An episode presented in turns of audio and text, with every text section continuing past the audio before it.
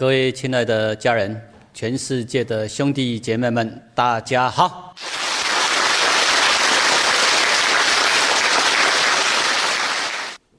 能不能讲出《道德经》里面的智慧奥妙？不是我个人所能够决定，必须要具足非常多的殊胜因缘，真的要具足非常多的殊胜因缘，多到什么程度？玄之又玄。我们这一节开始来研习《道德经》五十七章，这一章也有不少的重要启示。我们大家一起来研习，请大家朗诵一遍。起。第五十七章：条框越多，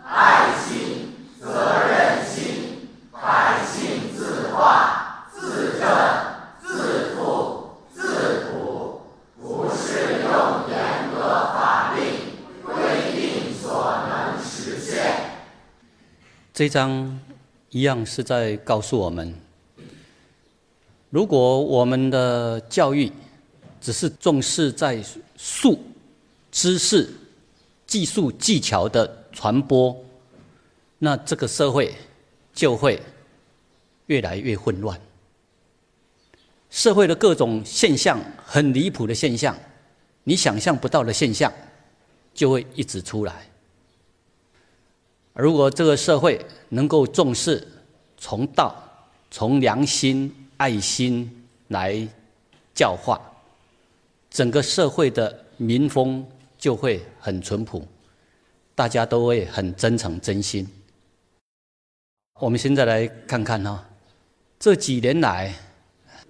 到处都有产生所谓的环境生态的破坏，以及空气的污染、雾霾，这是世界性的大问题。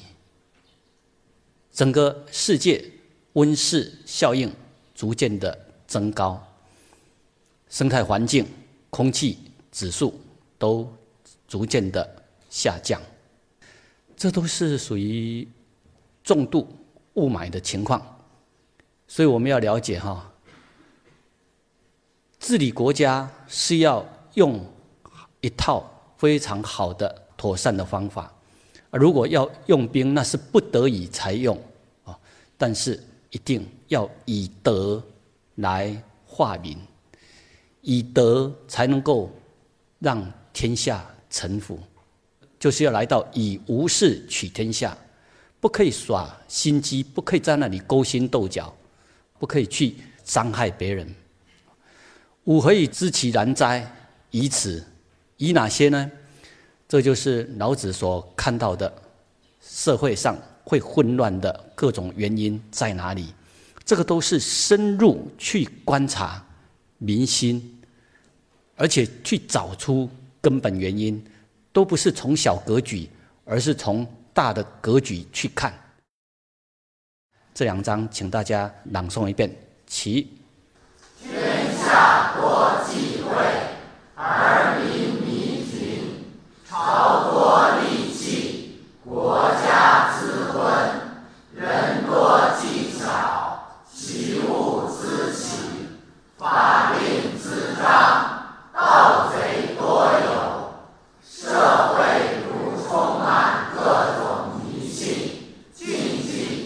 百姓就会被各种迷信禁忌捆绑，不敢放手正常生活工作，百姓就会越贫穷。朝廷上下文武百官，若一直在耍权谋、勾心斗角，国家就会政治昏暗、混乱。陷入危机，世风如崇尚各种人为的巧妙技术，各种违背天地之道的奇巧邪物就会滋长。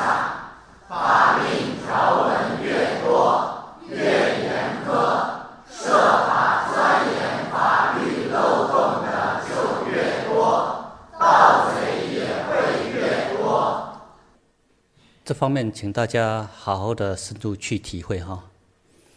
如果没有推广教育，没有正确的来教导百姓，这个社会上就会充满很多所谓的迷信、迷信、盲信、偶像崇拜，还有各种禁忌。这些观念呢，会让百姓。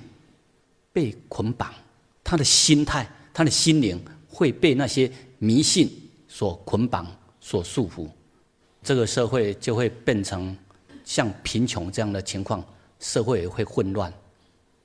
如果我们教育的方式是朝向只是在教导你技术技巧，而不是从良心道出发去教育的话，这个社会就会变成大家在那里。学到一些术，然后在那里不断的斗争斗法、勾心斗角，各种乱象就会一直的蔓延开来。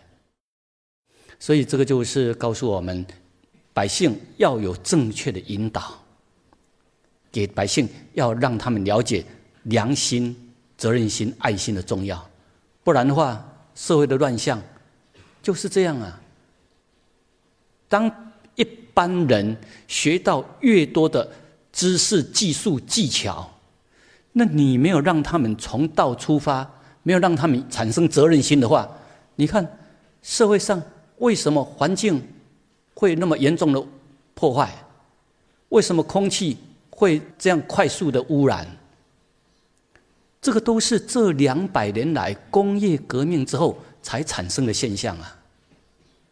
在两百年前工业革命还没有开始之前，这个世界没有这些现象啊！老祖宗在这个地球经营了几万年。甚至几十万年，我们讲最近的啊五千年，也是一样啊。老祖宗留下给我们干净的水、干净的空气、良好的生态、肥沃的土壤。但是这两百年来，全世界在推行所谓的工业革革命，用各种所谓的科技一直的在介入，结果这两百年，你看。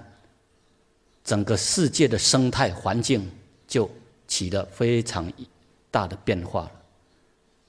你看呢？世界的工厂烟囱这么多，这只是一个代表了。全世界各国为了发展工业科技，甚至那些越高级的武器，那个都需要消耗越多的能量啊。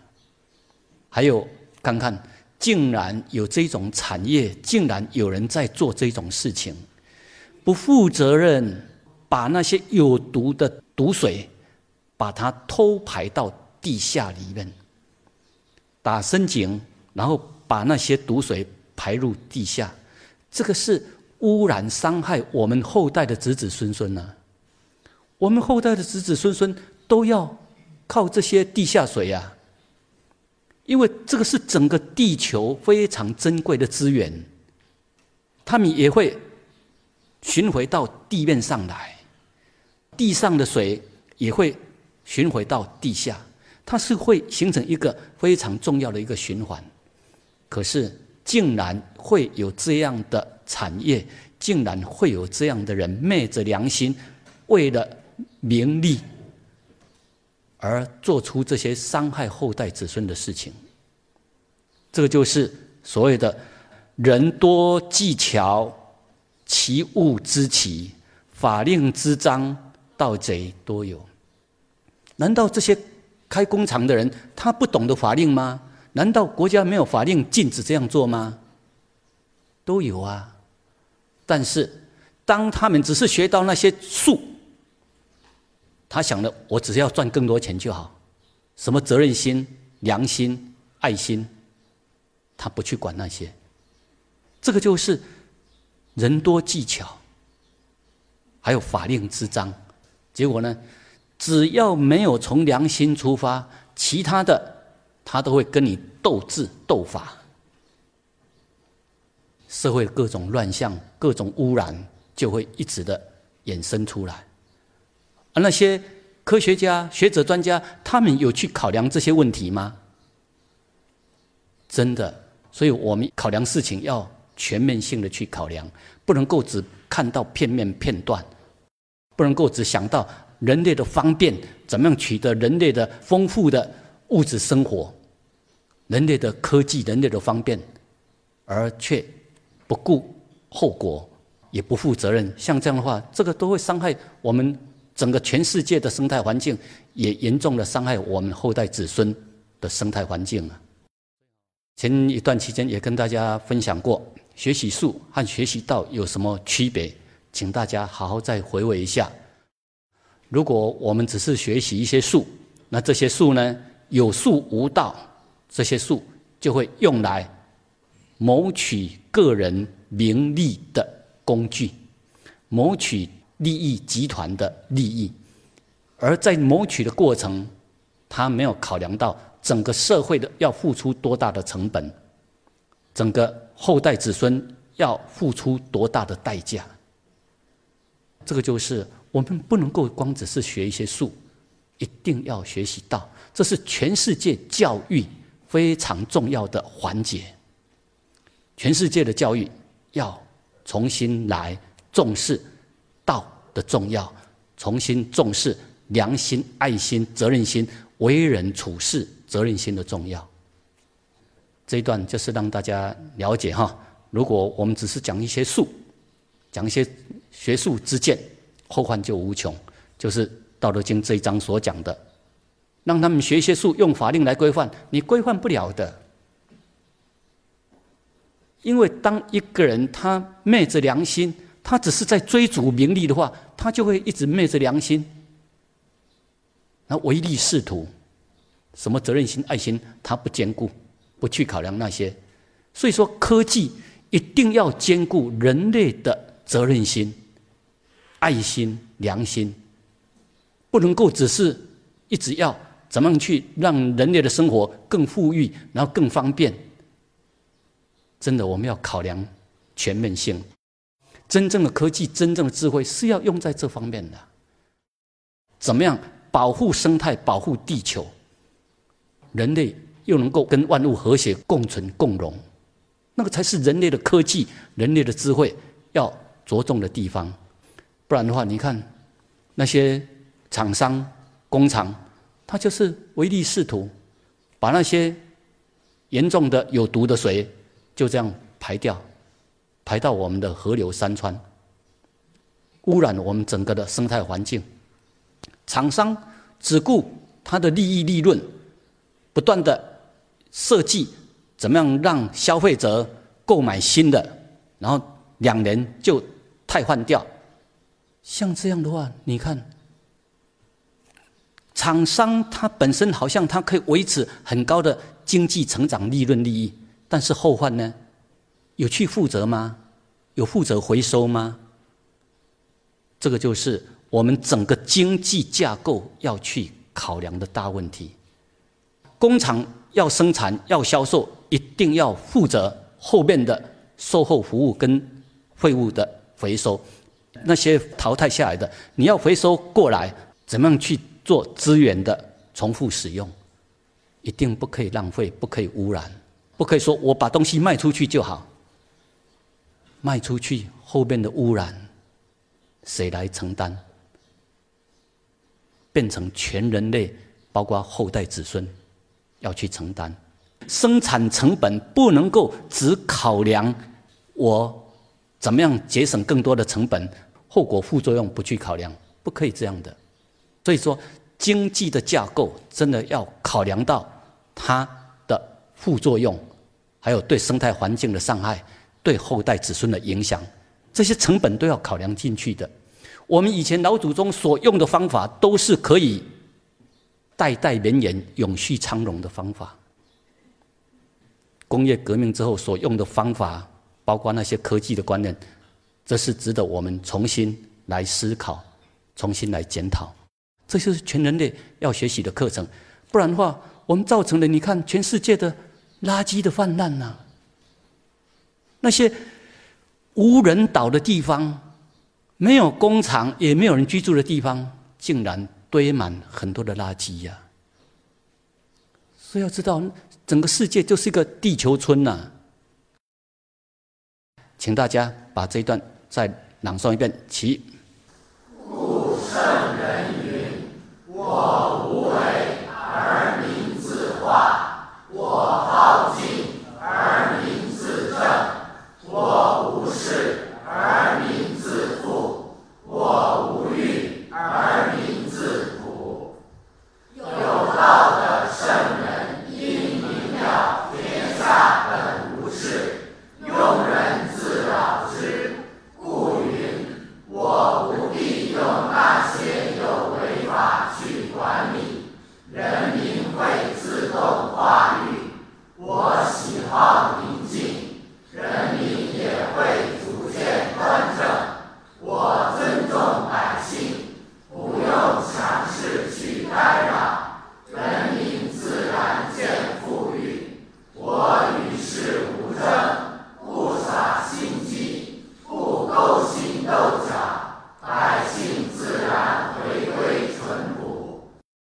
各阶层的领导人都一样，因为他们是百姓的父母官，范围大小而已。如果领导人能够真正有学习到道，有道有德，做人做事从良心出发，勤政爱民，自然会形成春风化雨，会形成很好的气氛磁场的回响，这个社会就会自然的和谐。所以是要从我们的心来净化。从我们的良心来为人处事，来善待百姓，善待我们的生态环境。能够这样的话，你看呢？领导人他们也都有爱心、良心、责任心，百姓自然会上行下效，见贤思齐呀。这个才是让社会真正和谐、祥和、安定。很重要的根本，把这一段朗诵一遍。起。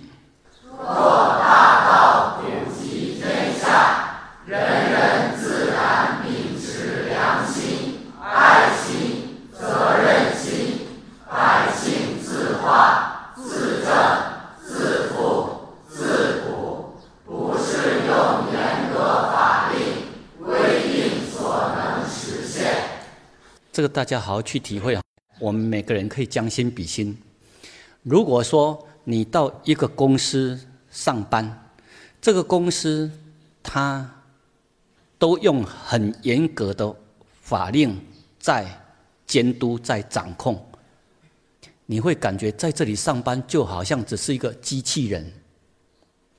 哎，你会觉得人性没有被尊重。人活得没有尊严。如果你到一个地方，他是讲求，就是用信任，让众生、让员工来自由发展发挥，有一些大原则，然后让大家好好去发挥。就算你做错了，也原谅，也能够引导，然后让你能够继续再改过向善。就算我们有不良的居心，领导他们知道了，他们也原谅，用爱来感化，你会感受到人的被信任。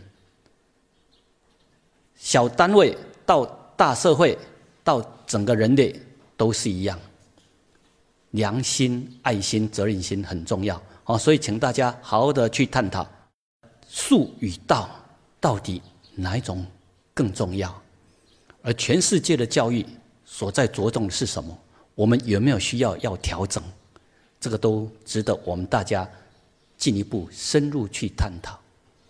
这就是唐朝韩愈大师他强调的：教育要来到以传道为主轴为核心，啊，各种知识技巧为辅助。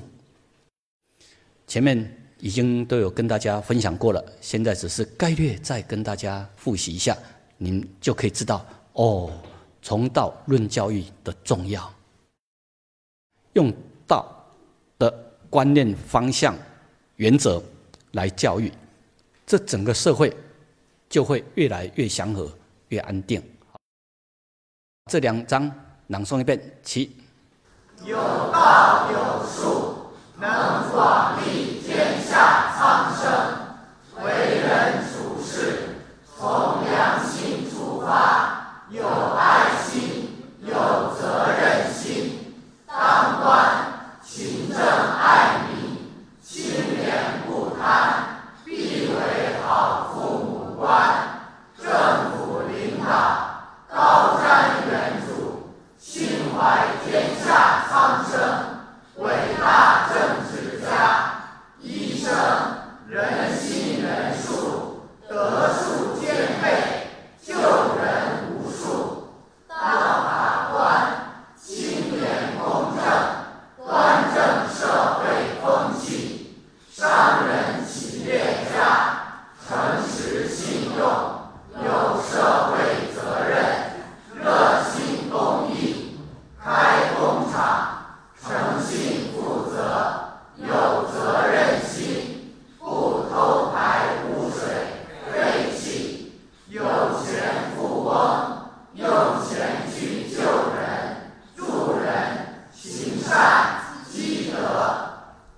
大家可以去体会哈。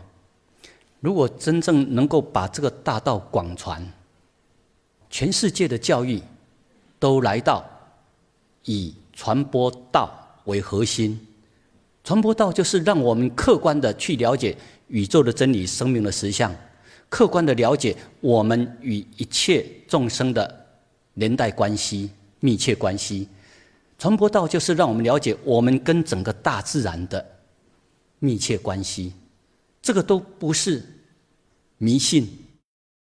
这个是需要我们客观的去理解。当我们正确理解之后，你看大道广传之后，人人都会从良心、爱心出发来善待每个人，你就可以去体会这样的世界、这样的社会会是什么样的社会。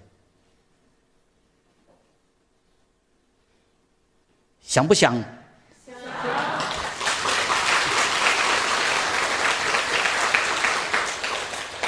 真的，这是全人类都希望的理想的世界。我们大家往这方面来酝酿，自然就会实践。这一章跟大家分享到这里。好，现在继续来研习《道德经》的五十八章啊。这一章也有几个很重要的观念。希望我们大家好好的深入去体会，这一章是要破除我们那些片面的论断、习性的论断，以及过去那一种固定僵化的思维方式。我们很多自以为是的观念，我们很多积累下来的认为说合乎逻辑的推论，有很多都要重新保留。当我们越深入了解，你才会知道，不是我们过去那一种一刀两断、截然划分的那一种推论，不是这样。这个世界是很奥妙的，我们要重新来认识。请大家朗诵，起。第五十八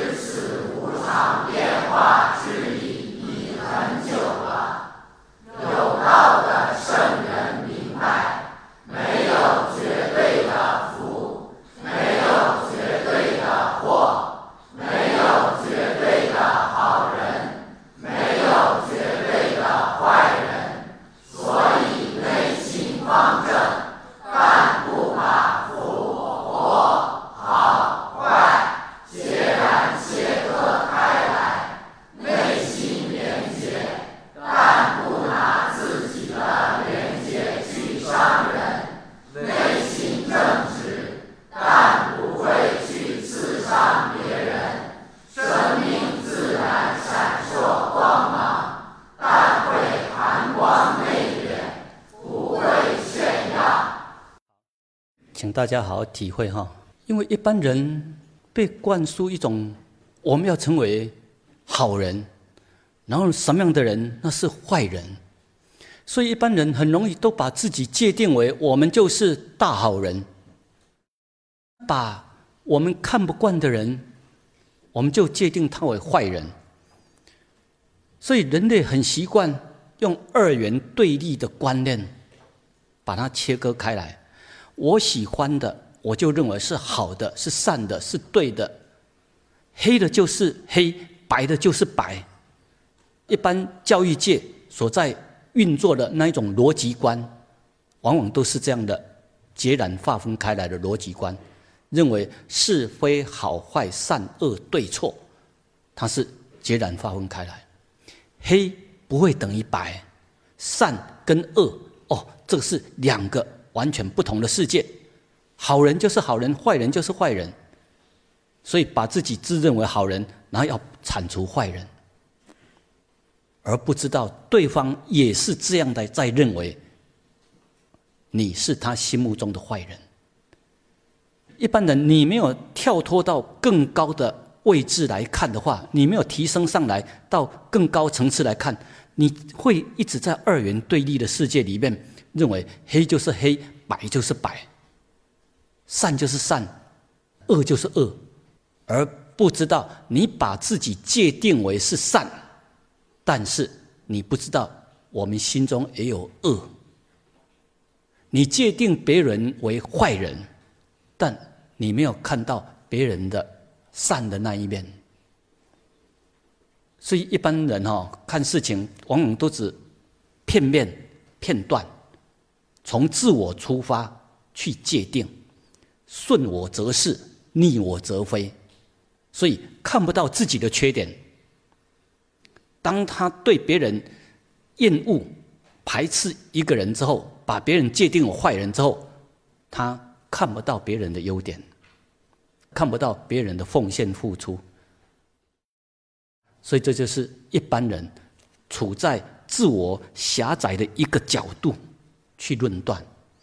老子希望我们，你要破除那些小格局呀，要破除那些小我的立场界限呐，你要提升到更高的层次来看了，不然你会被很多自己的偏见。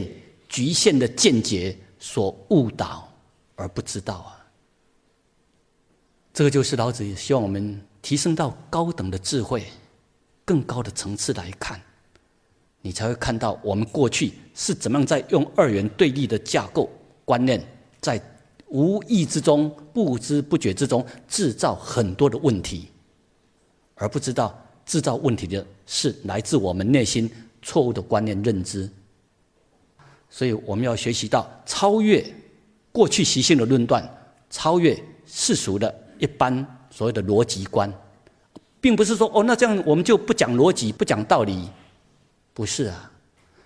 因为现在地球人类用二元对立的架构所建立起来这种逻辑观，这个不是宇宙真理呀，不是生命实相啊，那是人类用在人本主义，用人类。三次元的这种架构，从二元对立的思考去看，这种逻辑不是真正宇宙的真理，不是真正生命的实相，因为它是从自我本位、从人本主义、从自我出发去界定，而这个出发去界定呢，一个很重要的原则，它就是应用顺我则是，逆我则非。而这种逻辑所界定出来的是非好坏，跟宇宙的真理、跟生命实相会有很大的落差。当你立场不一样的时候，你所界定的是非好坏就不一样了。这就是老子要我们学的。我们现在学这种高等的智慧，把这两页一起朗诵一遍。好，起。我兮福之所以，福兮祸之所伏。孰知其极？其无正。要下看起来是灾祸，但若用智慧与爱心去面对，往。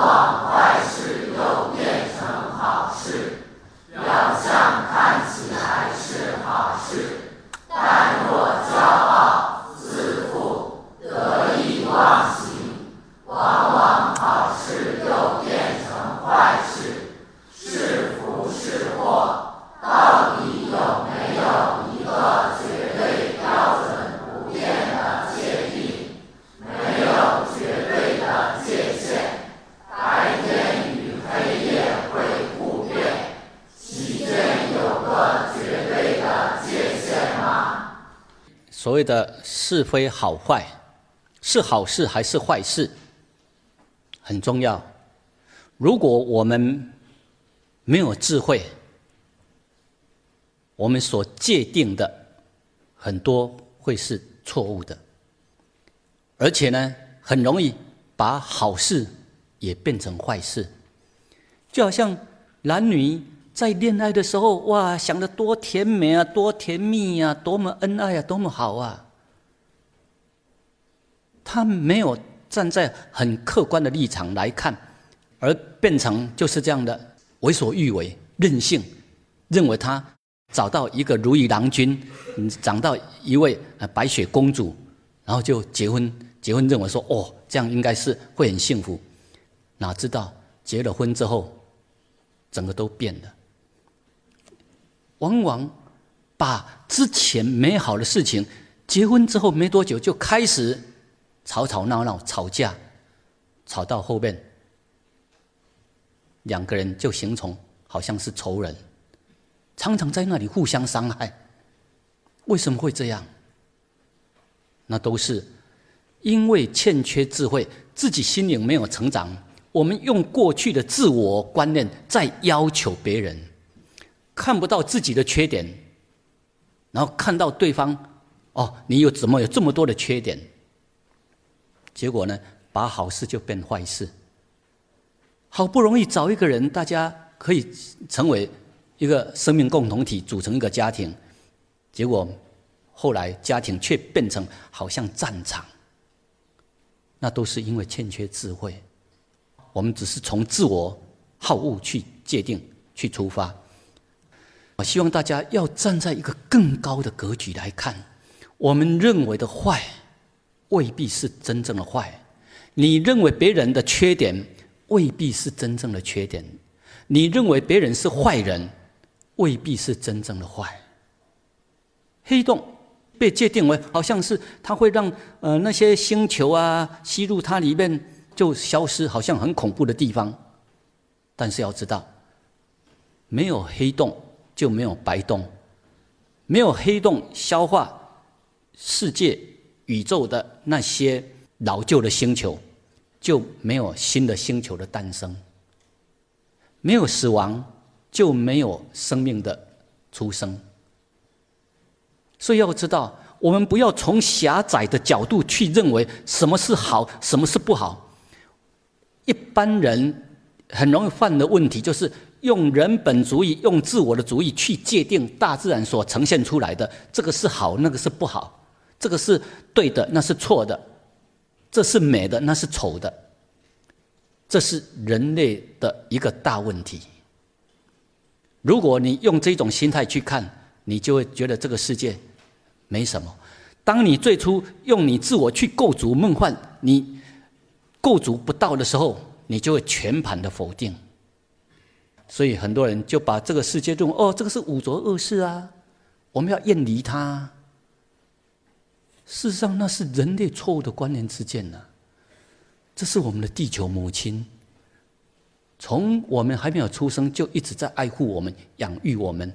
我们为什么一直要丑化她，要瞧不起我们的父母亲？那是因为人类积累错误的观念之见，我们要重新来看，正要跳脱出人本主义，从更高的格局来看，大自然所呈现出来的万事万物，都有它存在的必要性，而且都有它存在的神圣。万事万物都有它很重要的角色，有它存在的意义。我们不能够只是从我们的好恶去界定，比如说打雷，你就认为那是很不好，老天爷要惩罚我们，不是这样啊。打雷，雷电的存在有雷电存在的神圣意义、神圣功效啊。八卦里面讲的大自然的每一样元素都是非常重要的，都是神圣的。不要用我们的好恶去界定什么是好的，什么是不好。你这样你就把圆满的世界切割成很分裂，这个世界就很混乱，你的人生也会形成很混乱。这两段朗诵一遍其正复为奇善复为要人之迷其日不久要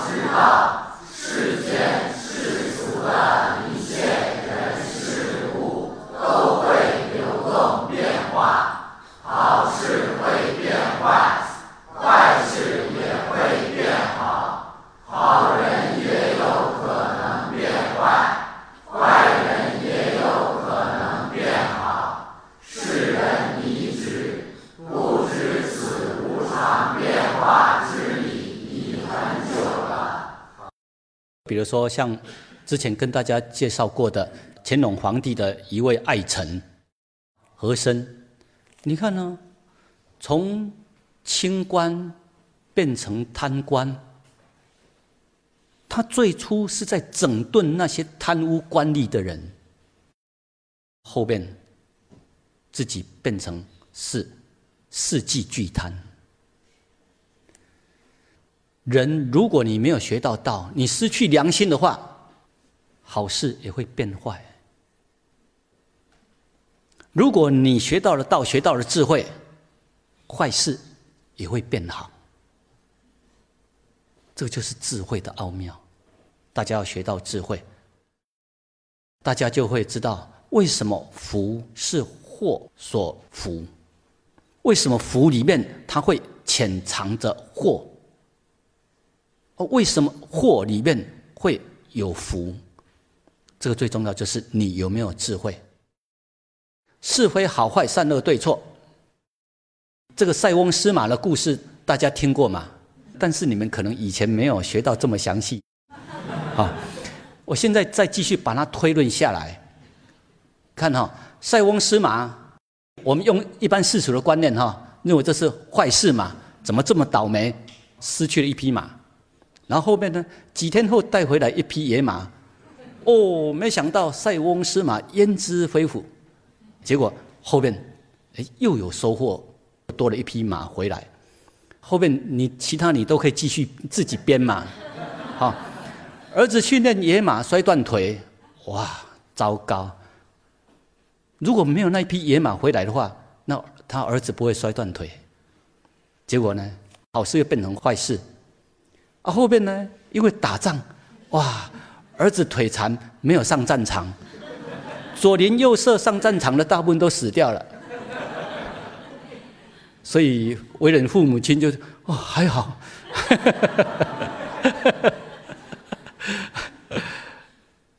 结果呢，宠爱这个腿有受伤的小孩子，结果让这个小孩子呢又变成吃喝嫖赌啃老。把家产败光，哇！又变成 坏事。故事到这里就结束吗？还可以继续再演下去呀！惨痛教训之后，他觉醒了。人经历过很多的波折起伏、风风雨雨，各种起起伏伏之后。大风大浪之后，惨痛教训之后，哇，觉醒了，要学习道，你们好好去参入。后面要跟大家分享这一章，请大家一起把这一段朗诵一遍，起。子名言，充满正能量。天将降大任于斯人也，必先苦其心志。劳其筋骨，饿其体肤，空乏其身，行拂乱其所为，所以动心忍性，增益其所不能。这一段话是我在中学的阶段用来作为自己的座右铭，勉励自己。这一段。当我学到之后，接触到之后，我觉得非常好，很震撼，很震撼。希望大家好好的去消化、去体会里面的深意。天将降大任于斯人也，必先苦其心志，劳其筋骨，饿其体肤，空乏其身，行拂乱其所为，所以动心忍性，增益其所不能。这里面中间所描述的那几种情况，几乎都是一般人认为的什么坏的境界，不好的，是祸的，不好的境界。如果你没有学到智慧，你一直在那里趋吉避凶。你认为什么是好，什么是不好？遇到一些境界考验，遇到一些风雨来，你就赶快脱逃，赶快闪躲。像这样的话，你怎么培养出坚强的体魄，还有那一种道心？大家要好好去体会哦。大自然所给我们的，都是在帮助我们成长。各种境界，你在生命成长的过程中，只要不是我们故意去闯出来的祸，包括你故意去闯出来的祸，那也是在告诉我们，你没有智慧的情况之下，你会去招来更多的痛苦。